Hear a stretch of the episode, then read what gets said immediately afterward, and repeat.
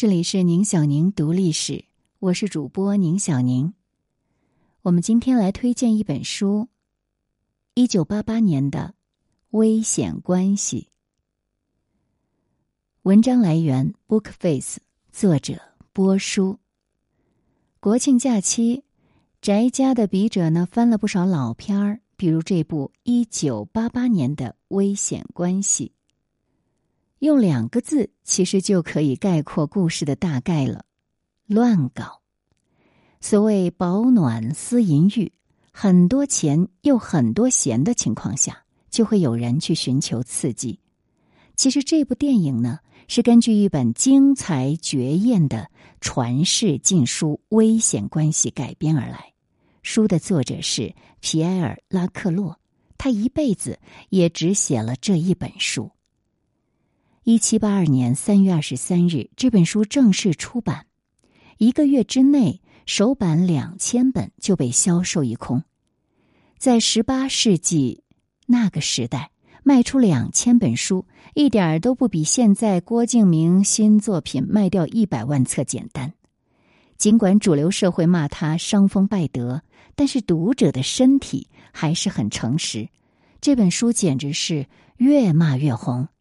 接下来的两年时间里，危险关系几乎每两个月就要重印一次。其实这本书呢，它是由一百七十五封书信组成的，主要是讲上层社会荒淫无度的人际关系。我们来看，巴黎社交圈的红人梅尔特伊夫人和瓦尔蒙子爵，两个人都是情场老手，傲慢而自负，只愿一生游戏人间。梅尔特伊夫人为了报复弃自己而去的情人，决定让瓦尔蒙子爵去勾引对方十五岁的未婚妻。而这位瓦尔蒙子爵最爱做的事情，莫过于玷污一切清纯的事物。于是他不仅强暴了十五岁的塞西尔，还用谎言诱骗了善良贞洁的多尔威夫人。最终，多尔威夫人抑郁而死。瓦尔蒙子爵。恍然醒悟，自己早就爱上了他。在无尽的悔恨中，他与人决斗而死，并在临死前拆穿了梅尔特伊夫人的所有阴谋。这个故事情节听上去呢是噱头十足。其实说句实在话，用今天的眼光来看，这本书完全没有禁书的资格，里面并没有露骨的性描写。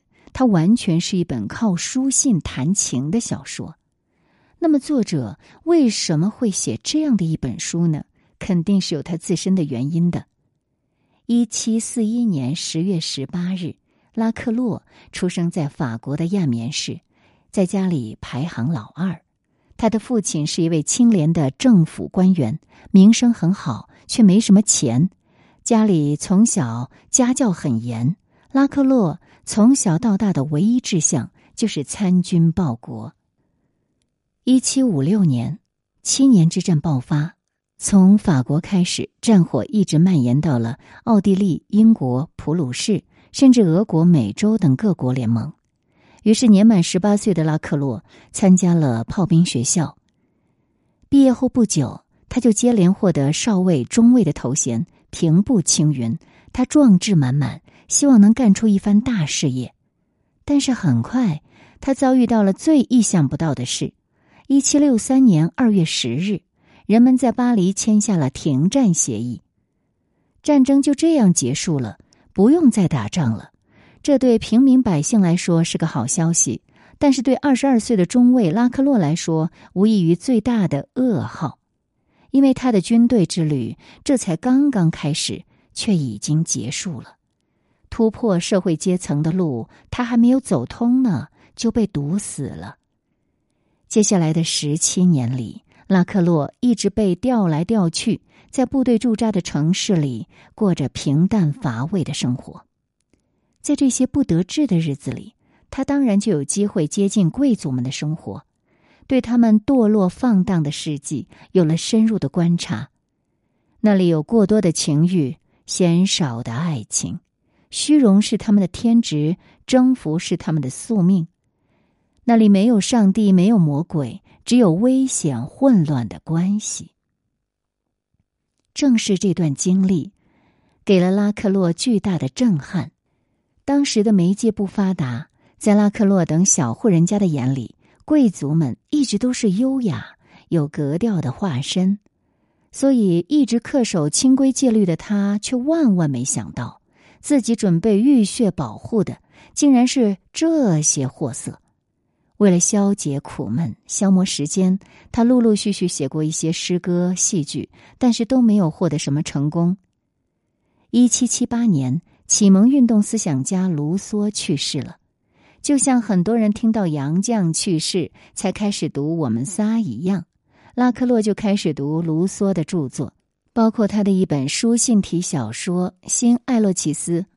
这本小说讲述了一个爱上家庭教师的贵族少女被父亲棒打鸳鸯的悲剧故事。这个故事深深的触动了拉克洛，于是他兴起一个念头：我也要写一本书信体小说，而且要写得很好，我要让它流芳百世。一七七八年开始，拉克洛开始创作自己心中的那本小说了，这就是日后的《危险关系》。而他的这个爱好呢，引起了军队里其他人的注意，大家都很不理解：你这都奔四十岁的人了，女朋友都找不到，一个军队里的粗人，写什么爱情小说呀？面对这些闲话，拉克洛毫不介意。依然专心的写啊写啊。一七八二年，小说出版，贵族们当然是一面倒的指责拉克洛这是无中生有，而军队也没有维护他，就干脆施加压力，把他调往偏远的外省做流放处理。这一切还不能够平息上流社会的怒火，那些被怀疑是危险关系原型的贵族们。很快心生一计，想要毁掉一个人，最好的办法就是散播关于他的丑闻。可是这个拉克洛实在是浑身上下都找不出黑的点。他是个真正的绅士，谈吐恰当，纪律严明，不赌不嫖。那要怎么败坏他的声誉呢？既然没有黑点，那就创造黑点好了。大概是受了危险关系中情节的启发。这些贵族们买通了一个名叫玛利亚·塞朗格的年轻女孩，让她去引诱拉克洛。正如同贵族们所想的那样，拉克洛上钩了。毕竟他从来没有尝过爱情的味道，又怎么可以抵挡得住精心设计的爱情套路呢？四十二岁的拉克洛真心实意的爱上了二十四岁的玛利亚。两个人很快春风一度，而不久，玛利亚发现自己怀孕了。就在贵族们摩拳擦掌，准备将拉克洛怼得遗臭万年的时候，这个年轻的女孩玛利亚发现自己也为爱情沦陷了。她深受良心的谴责，她决定不再隐瞒，她对拉克洛透露了真相。拉克洛当然没有重复自己小说中的悲剧。他迎娶了玛利亚，并承认了那个未婚先孕的孩子。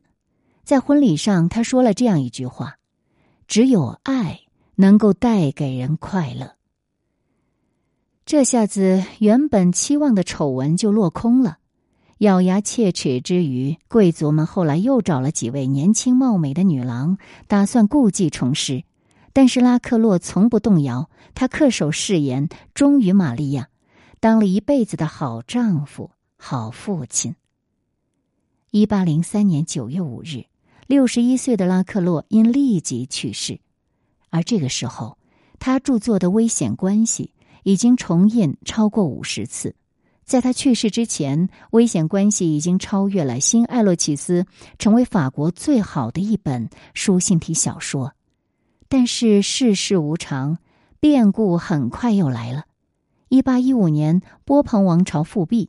作为拿破仑的手下，共和党的一员，拉克洛惨遭掘墓的对待。贵族们对拉克洛的痛恨卷土重来。